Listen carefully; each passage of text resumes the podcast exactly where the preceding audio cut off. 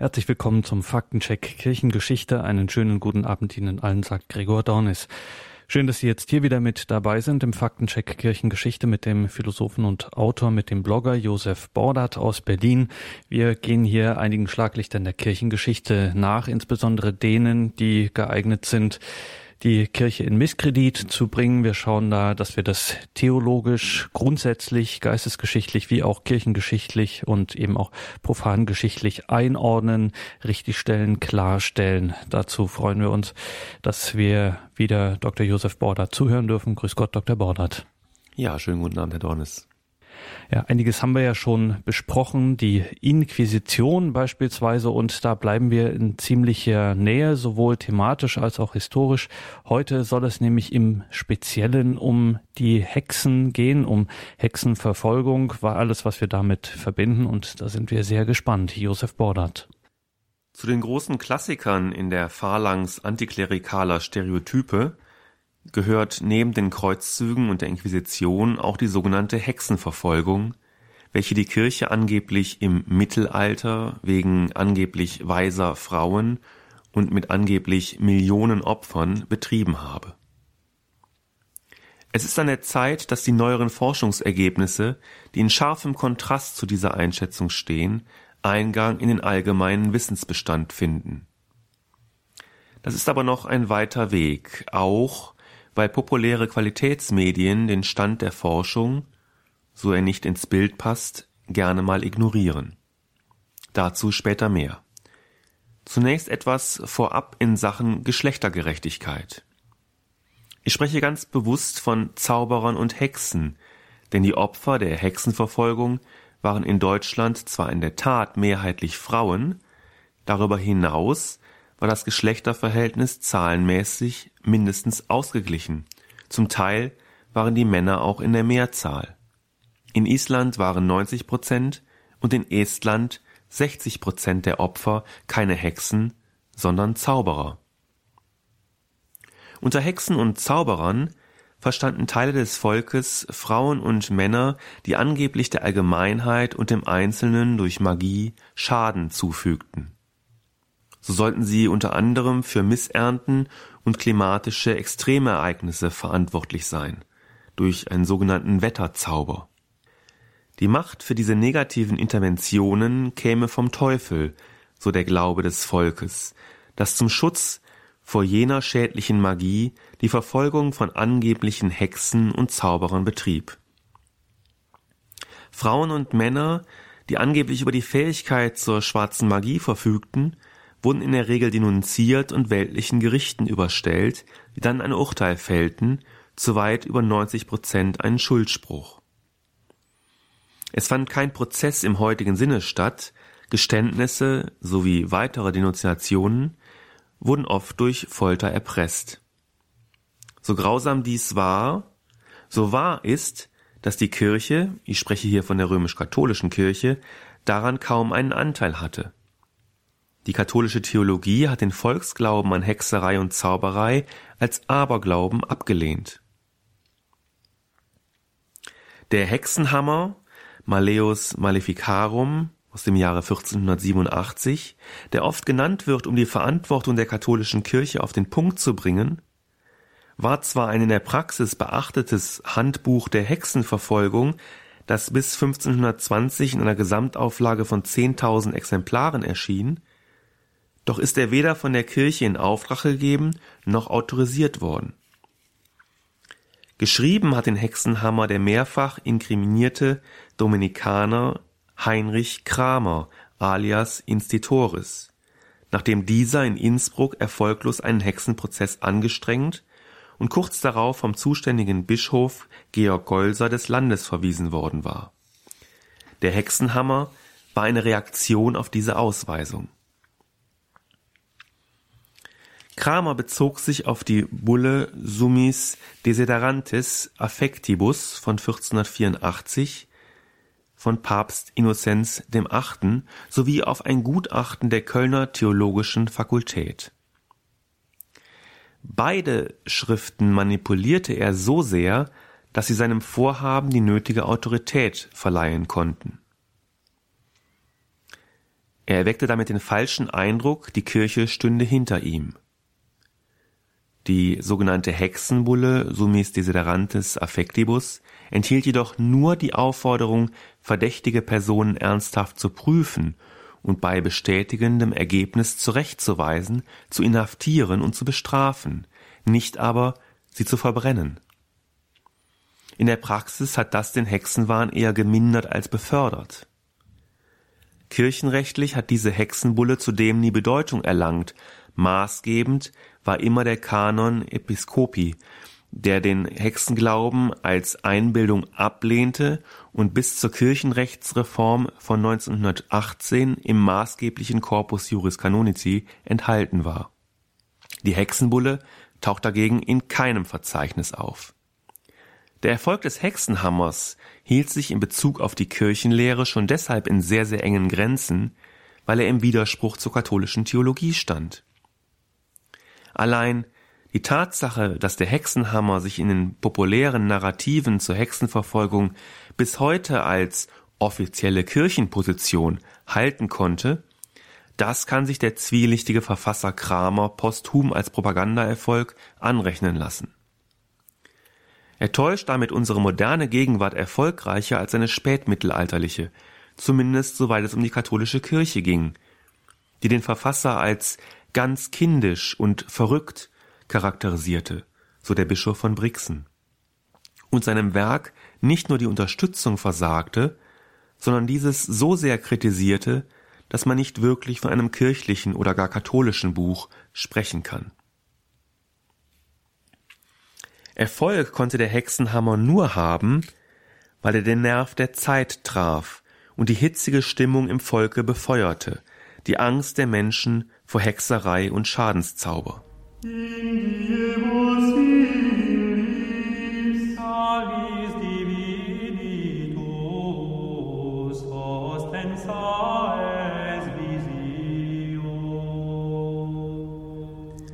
Der Glaube an die Wirksamkeit von Hexerei und Schadenszauber galt, wie bereits erwähnt, aus Sicht der katholischen Kirche als Irrglaube. Die katholische Theologie hat die Verfolgung von Hexen und Zauberern daher abgelehnt. Ganz im Gegensatz zur Theologie der Reformation, Luther und Calvin.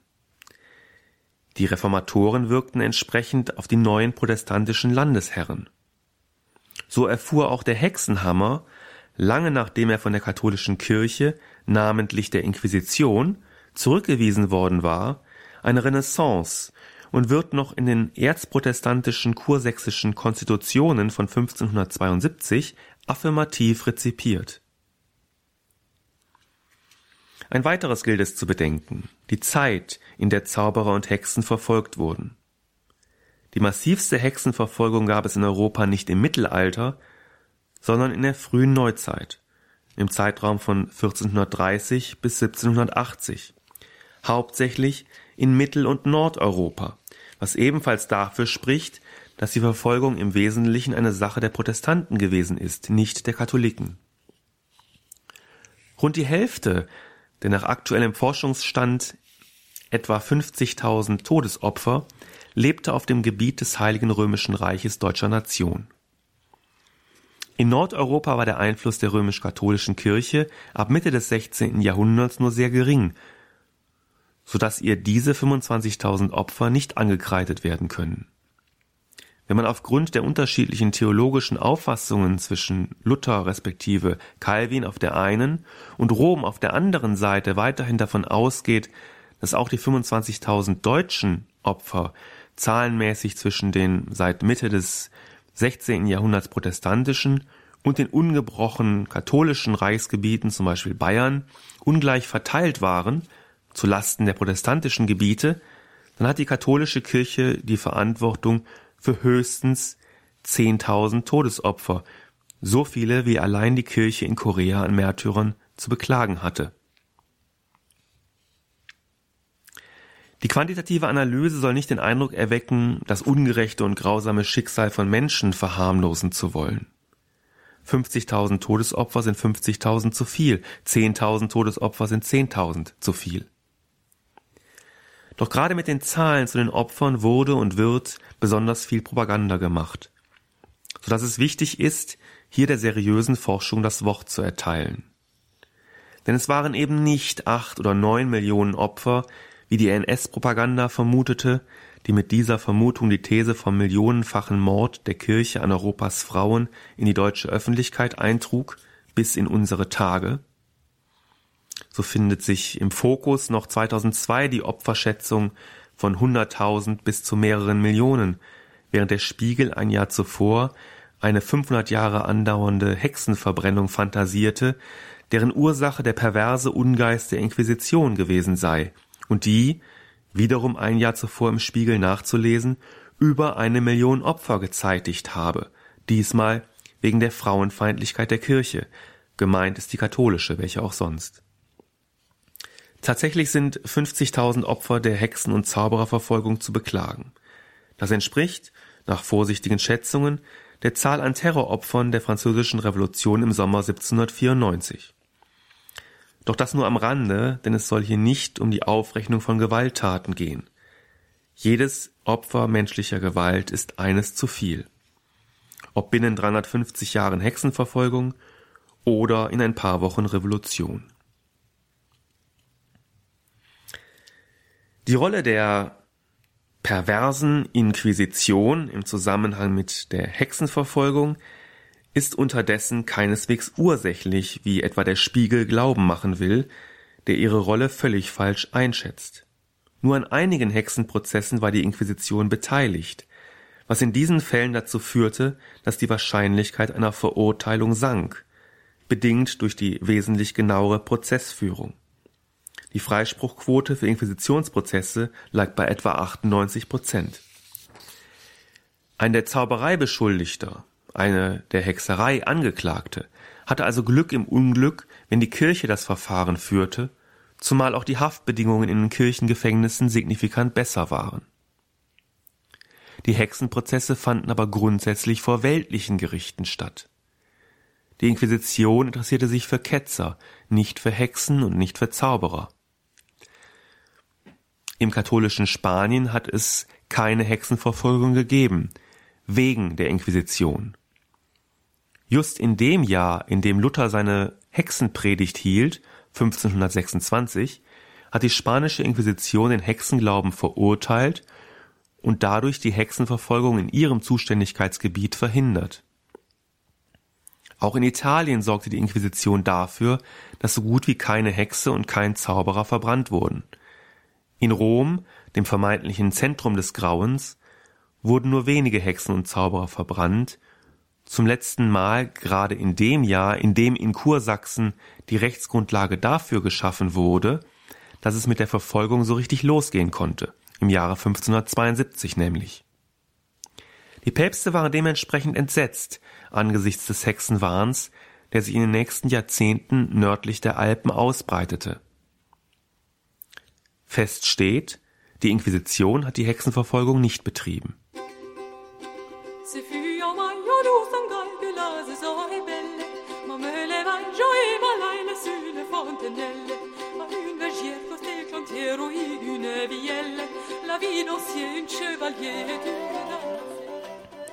auch die Sache mit der notorischen Frauenfeindlichkeit der katholischen Kirche, die der Spiegel ins Feld führt, geht nicht ganz so glatt durch, wenn man auf die Fakten schaut, etwa auf die geschlechtliche Zuordnung der Opfer.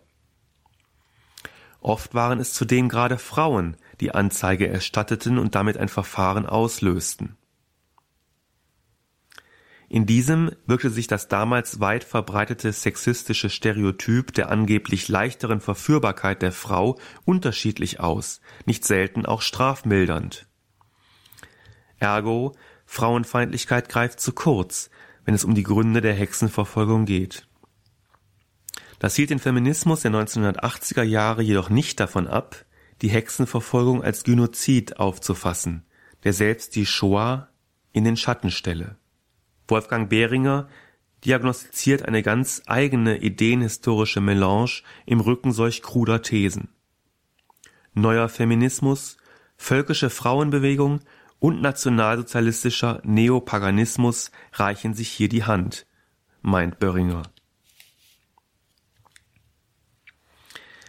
Durchaus überraschend ist auch der aktuelle Forschungsstand zum Ende der Verfolgungswelle.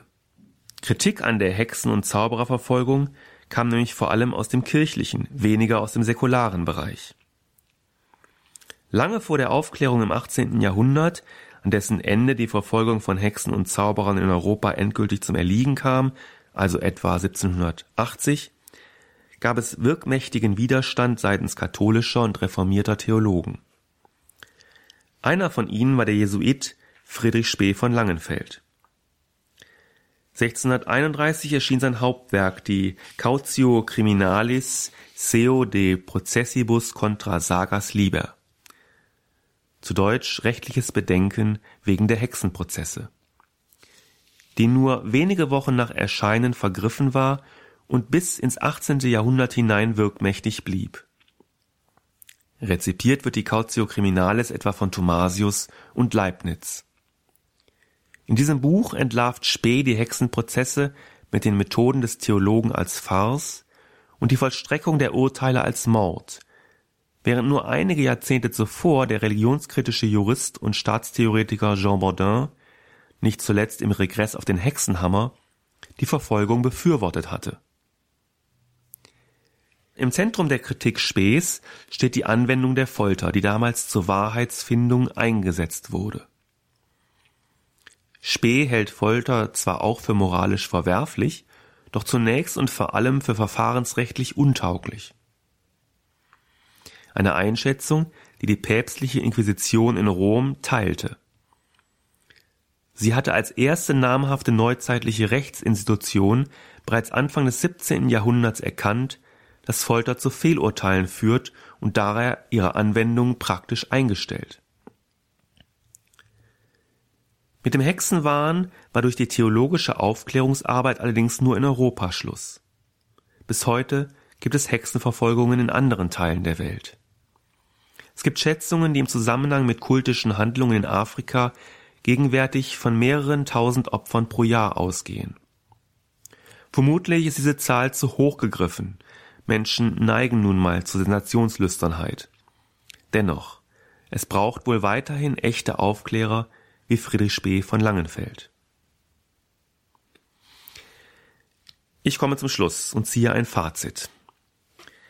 Die historische Hexen- und Zaubererverfolgung in Europa fand nicht im Mittelalter, sondern in der Neuzeit statt, betraf nicht nur Frauen, sondern auch Männer, wurde hauptsächlich nicht von kirchlichen, sondern von weltlichen Gerichten durchgeführt, erfolgte insbesondere nicht auf Geheiß der katholischen Kirche, sondern gegen den Willen des Vatikan und gegen den Widerstand der Inquisition, vorwiegend als Bewegung aus dem Volk unter der Rigide protestantischer Fürsten, die ihrerseits auf die argumentative Unterstützung protestantischer Theologen bauen konnten, und zeitigte nicht mehrere Millionen, sondern einige Zehntausend Opfer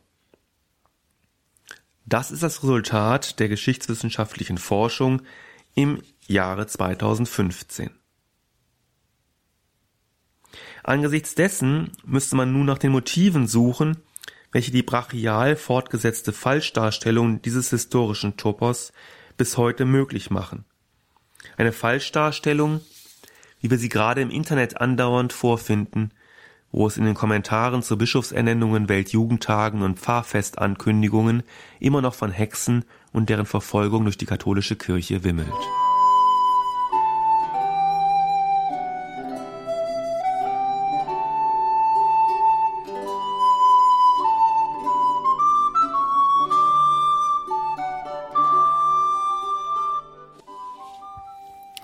In der heutigen Credo-Sendung machen wir wieder den Faktencheck zur Kirchengeschichte, tun das mit Josef Bordert, Philosoph und Blogger aus Berlin. Heute geht es um die Hexen und Dr. Bordert, damit das hier nicht untergeht. Es ging um die Verfolgung von Hexen und Zauberern, das heißt von Frauen und Männern. Es ist nicht so, wie wir immer assoziieren. Es waren nur die Frauen verfolgt und Beschuldigte und wurden zu Opfern, sondern es waren tatsächlich auch Männer dabei. Ganz genau. Also ähm, es waren überwiegend Frauen, kann man sagen, aber es gab eben auch Gebiete, Island, Estland, also ganz im Norden, äh, wo die Männer in der Mehrzahl waren. Deswegen greifen auch Deutungsmuster wie Gynozid zu kurz.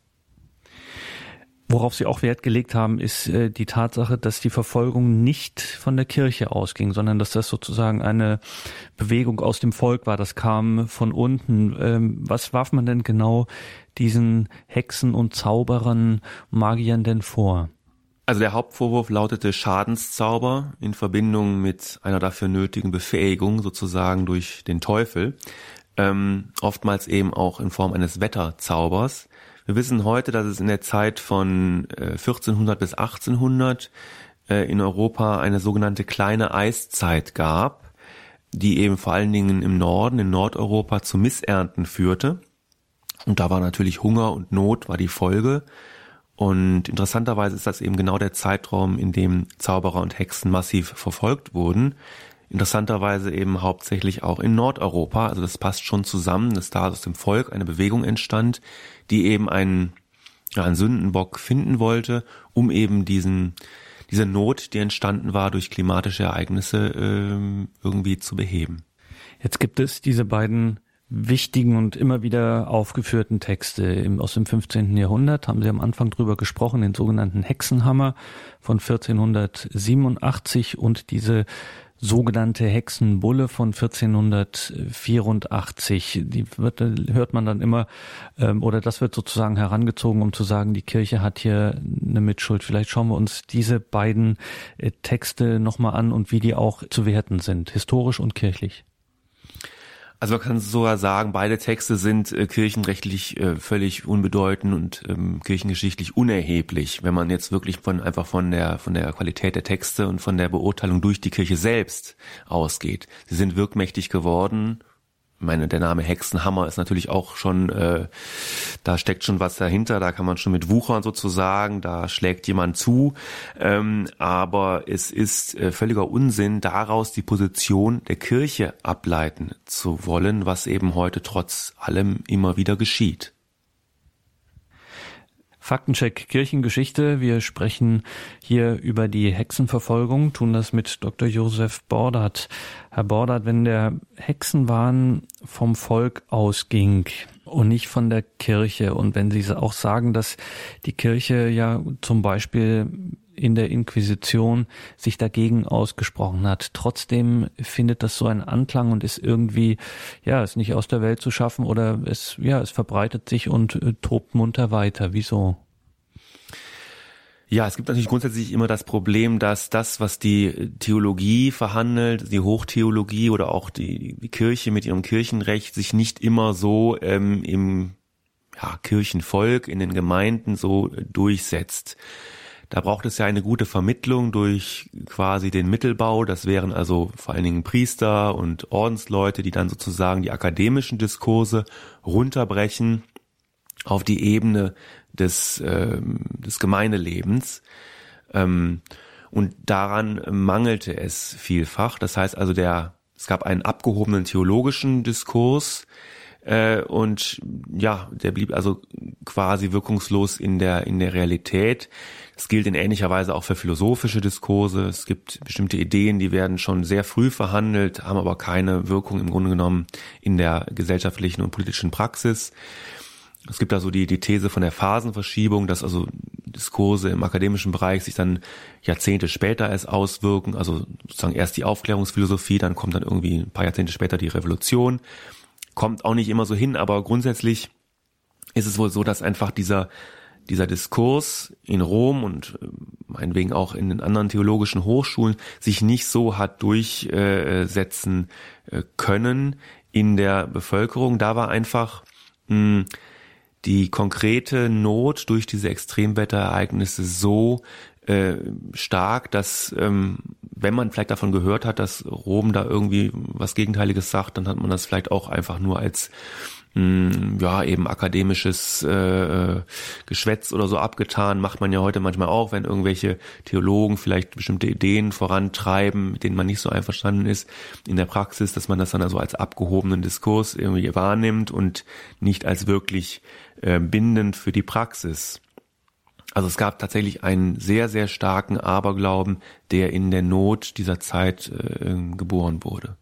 Und dieser Aberglaube, das haben wir heute auch von Ihnen gelernt, ist keineswegs ein mittelalterlicher, wie das immer heißt, sondern so richtig Fahrt nimmt die Sache auf in der Neuzeit. Einen Grund, ähm, warum das so sein könnte, haben Sie schon genannt. Diese kleine Eiszeit ähm, hat da sicherlich ähm, Ursachen. Gibt es vielleicht noch anderes, was man da ursächlich anführen könnte, wenn wir ein bisschen spekulieren? Ja, wir haben ja im, ähm, vor allen Dingen im 17. Jahrhundert ähm, den Beginn der äh, Formierung europäischer Nationalstaaten und auch ein Ablöseprozess sozusagen innerhalb des, des Heiligen Römischen Reiches deutscher Nation, also eine gewisse Unabhängigkeit von Rom wird äh, angestrebt, schon im 16. Jahrhundert, dann später noch auch 30-jähriger Krieg und in den Folgejahren dann äh, sozusagen im 17. Jahrhundert wird das dann immer äh, deutlicher, dass sich Europa nationalstaatlich organisieren möchte und äh, da brauchte es natürlich auch eine starke ähm, Administration seitens der Landesfürsten. Die mussten ja zeigen, dass sie auch tatsächlich ihre Macht auch ähm, haben und unabhängig von Rom handeln können.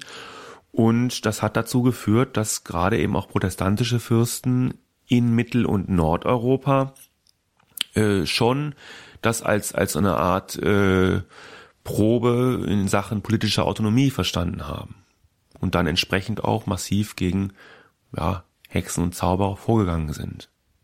Das heißt, wenn wir jetzt hier auch den Philosophen sitzen haben, auch hier zeigt sich wieder anschaulich ähm, ein, wenn man einen gescheiten Sündenbock findet, dann äh, hält man die Horde gut zusammen. Ja, das kann man so sagen. Also äh, es bot sich quasi an, an, an, an diesem Exempel, wo das Volk eh einverstanden war, auch nochmal ähm, Stärke zu demonstrieren und das Volk auch auf seine Seite zu bringen, eine, eine, eine starke Gemeinschaft, eine neue Gemeinschaft zu bilden, die eben aus dem Reich heraus sich löste. Ähm, und so haben sich Fürstentümer natürlich gut konstituiert, nicht nur formal, sondern eben auch in der Praxis dann, ja. Faktencheck Kirchengeschichte hier in der Credo-Sendung. Heute sprechen wir über die Verfolgung von Hexen und Zauberern. Beim letzten Mal haben wir über die Inquisition gesprochen, Dr. Bordert, und haben festgestellt, das ist schon ein durchaus mit vielen fortschrittlichen Elementen behaftetes Rechtsinstitut gewesen, das äh, durchaus auch im ausgehenden Mittelalter eine äh, zivilisierende äh, Funktion hatte. Sie haben es ein bisschen angedeutet in Ihrem Vortrag dass das sich auch bei den Hexen zeigt. Ja, also es ist tatsächlich so, dass da, wo eine starke Inquisitionsbehörde wirkte, also in Rom, römische Inquisition oder auch die staatlichen Inquisitionen in Spanien und Portugal, dass dort, wo die eben wirklich ähm, durchgreifen konnten, dass es da nur sehr, sehr wenig Hexenverfolgung gab und diese sehr früh, also im Verhältnis zu den anderen Hexenverfolgungen in, in Mitteleuropa, Nordeuropa, sehr früh zum Stoppen äh, kam durch Beschlüsse der Inquisition und durch eine entsprechende, einen Durchgriff dieser Inquisitionsbehörden. Man muss natürlich auch sehen, dass der Süden Europas äh, von den klimatischen Ereignissen natürlich nicht so stark betroffen war. Also wenn wir sagen kleine Eiszeit, Temperaturen gehen runter, dann wird's vielleicht in Andalusien so richtig angenehm erstmal, äh, während eben in Nordeuropa tatsächlich äh, nichts mehr zu ernten, nichts mehr zu, zu bestellen ist, so dass also der Druck des Volkes vielleicht auch deswegen nicht so hoch war, dass also die Hexenverfolgung im Süden, im Süden eben nicht so äh, stark gewesen ist. Aber man weiß ganz klar durch, durch entsprechende Akten, dass die Beschlüsse der Inquisition vorlagen, eben äh, Hexen nicht und Hexen und Zauberer nicht zu verfolgen. Das ist eine schöne Gelegenheit, auf etwas vielleicht nochmal etwas kurz zu streifen. Wenn wir hier immer den Faktencheck Kirchengeschichte machen, kommen wir immer wieder an diese Stellen, wo äh, sich zeigt, dass die Ursachen am Ende ganz woanders lagen, ähm, als man sie gemeinhin annimmt. Gerade wenn jetzt auch die Kirche dafür zur Verantwortung gezogen wird und es gesagt wird, hier gibt es so ein ideologisches Material, das äh, schlimme Dinge verursacht, kann das auch ein bisschen an unserer speziellen, äh, gegenwärtigen, modernen Sicht einfach liegen, dass wir hinter allem immer auch sozusagen Ideologien vermuten und vielleicht jetzt gerade mal einen Blick auch auf die Gegenwart, vielleicht blind werden für die wahren Ursachen und uns sozusagen äh, äh, im Kreis drehen oder was weiß ich mit dem auf der einen Seite den Feuerlöscher betätigen, wo wir auf der anderen äh, Seite das Benzin nachgießen. Ja, also schon sehr wichtig, wirklich die, die Ursachen zu äh, erforschen und das ist im Falle der Hexen tatsächlich zunächst mal die klimatische Situation, dann natürlich auch die politische Situation, dieser Ablösungsprozess, der stattfindet. Und dann gibt es sicherlich auch rechtsgeschichtliche ähm, Gründe, weshalb also da jetzt ähm, zum Beispiel die weltlichen Gerichte die Fälle übernommen haben und daraus ergibt sich eben so eine Gemengelage, die die Hexenverfolgung damals äh, tatsächlich befördert hat. Das alles auf die Kirche abzuschieben, ist aus mehr, mehrerlei Gründen falsch. Äh, die Kirche kann nichts fürs Klima, die Kirche hat auch die äh, Verfahren mehrheitlich nicht betrieben, sondern wie gesagt eben da, wo die Kirche wirklich was oder wo die katholische Kirche noch was zu sagen hatte, und das war eben im Süden Europas, nach 1530 hatte sie im Norden nicht mehr so viel zu bestellen. Da hat sie eben tatsächlich die Hexenverfolgung nicht betrieben oder ganz, ganz explizit auch äh, gestoppt.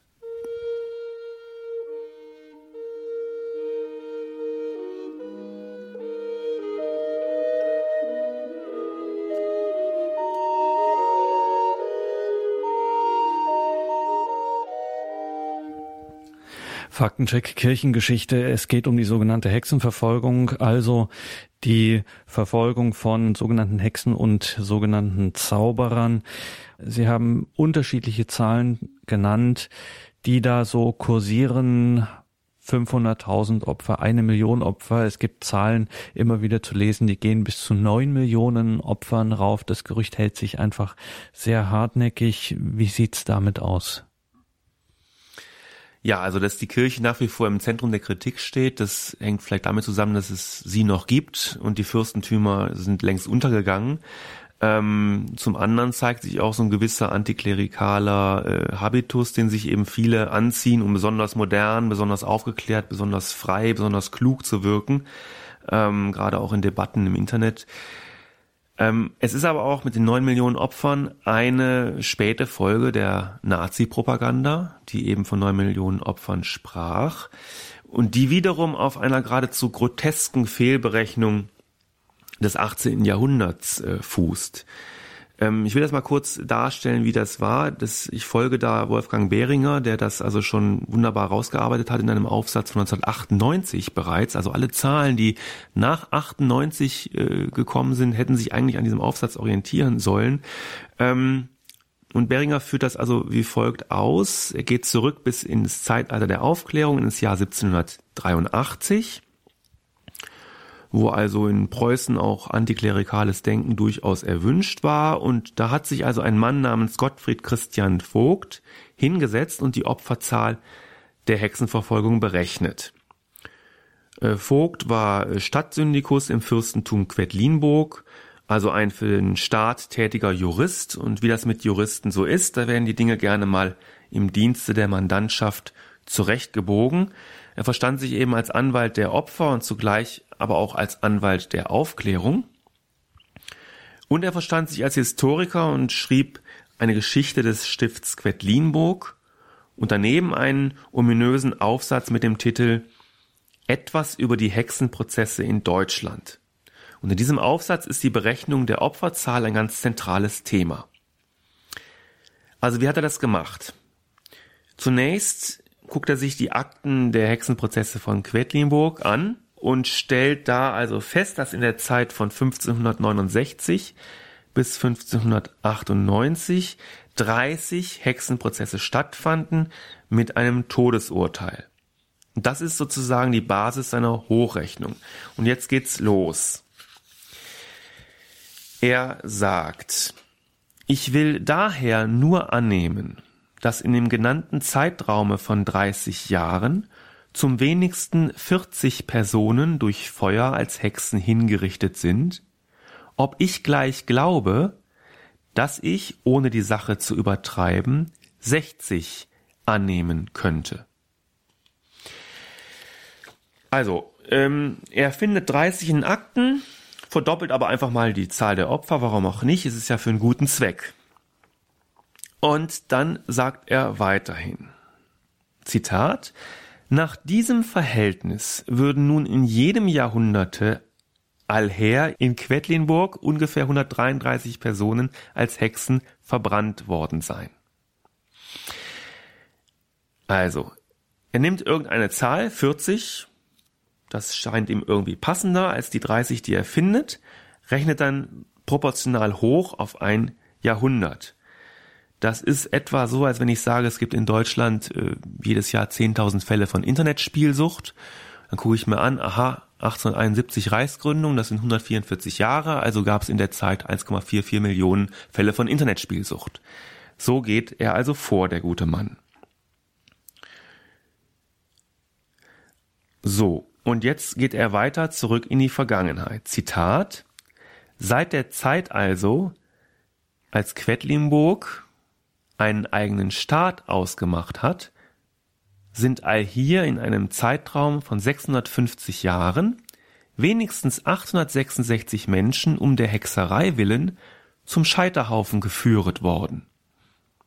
So, er rechnet also 650 Jahre zurück bis ins Hochmittelalter hinein, in dem es, heute wissen wir es, so gut wie keine Hexenverfolgung gab, die begann ja erst im Spätmittelalter. Das ist erstmal seine lokalgeschichtliche Leistung und jetzt geht's aber weiter. Und jetzt kommt der eigentliche Hammer, der eigentliche Hexenhammer könnte man sagen. Vogt rechnet nämlich diese Fantasiezahl auf ganz Europa hoch, proportional zur Einwohnerzahl. Zitat.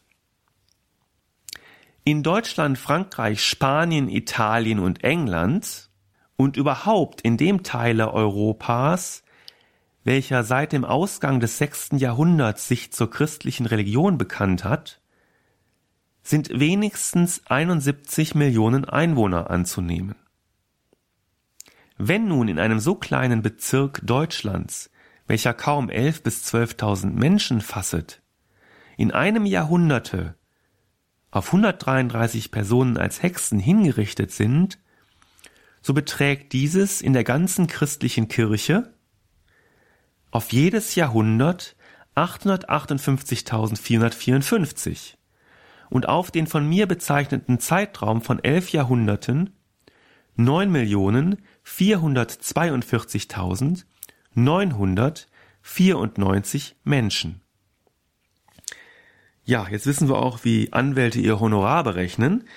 Ähm, das ist natürlich äh, Schwachsinn, das muss man so deutlich sagen.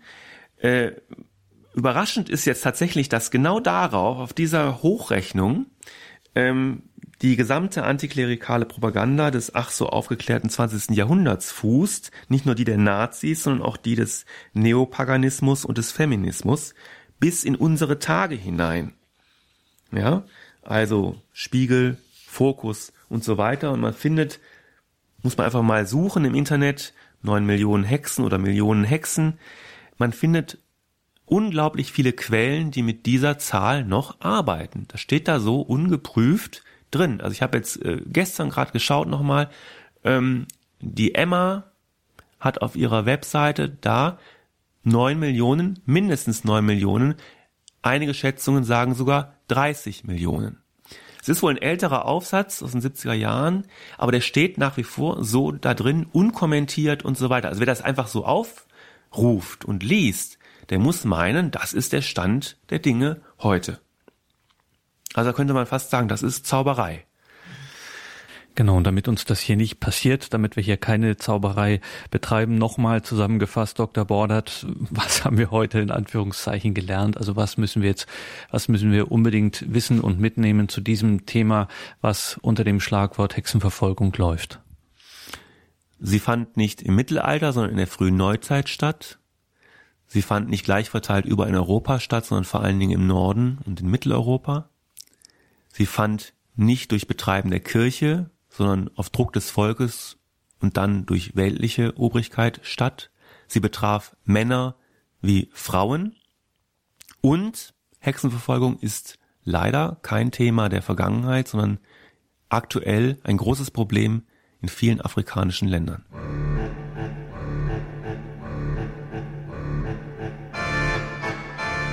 Das war der Faktencheck Kirchengeschichte mit Dr. Josef Bordert, Philosoph und Blogger aus Berlin. Sein Blog jobo72.wordpress.com. Schauen Sie dort vorbei. Dort finden Sie auch noch einmal die Schlussgedanken, noch einmal schwarz auf weiß, wie es also zu der Errechnung der mutmaßlichen Opferzahlen der Hexenverfolgung, um die es ja heute ging, wie es dazu kam. jobo72.wordpress.com und besagten Blog-Eintrag mit Bezug auf diese Sendung haben wir natürlich auch in unserem Infofeld verlinkt, ganz klar. Wo Sie auch noch vorbeischauen müssen, ist die Facebook-Seite von Josef Bordert zum Faktencheck Kirchengeschichte. Suchen Sie einfach Faktencheck Kirchengeschichte. Dort können Sie sich dann auch am Forum dazu beteiligen. Der Faktencheck Kirchengeschichte auch bei Facebook. Zum Schluss noch der Hinweis auf das Buch von Dr. Josef Bordert über das Gewissen, ein katholischer Standpunkt, erschienen im Lepanto Verlag. Nähere Angaben dazu auch in unserem Infofeld zur Sendung. Danke Ihnen allen fürs Dabeisein, für Ihr Interesse an dieser Sendung und, das kann man nicht oft genug sagen, danke Ihnen allen für Ihr Gebet und Ihr Opfer für Radio Horeb, dass wir diese Arbeit tun können. Danke für Ihre Verbundenheit. Hier im Programm geht es jetzt weiter mit der Komplett, dem Nachtgebet der Kirche. Einen gesegneten Abend und eine behütete Nacht wünscht Ihnen Ihr Gregor Dornis.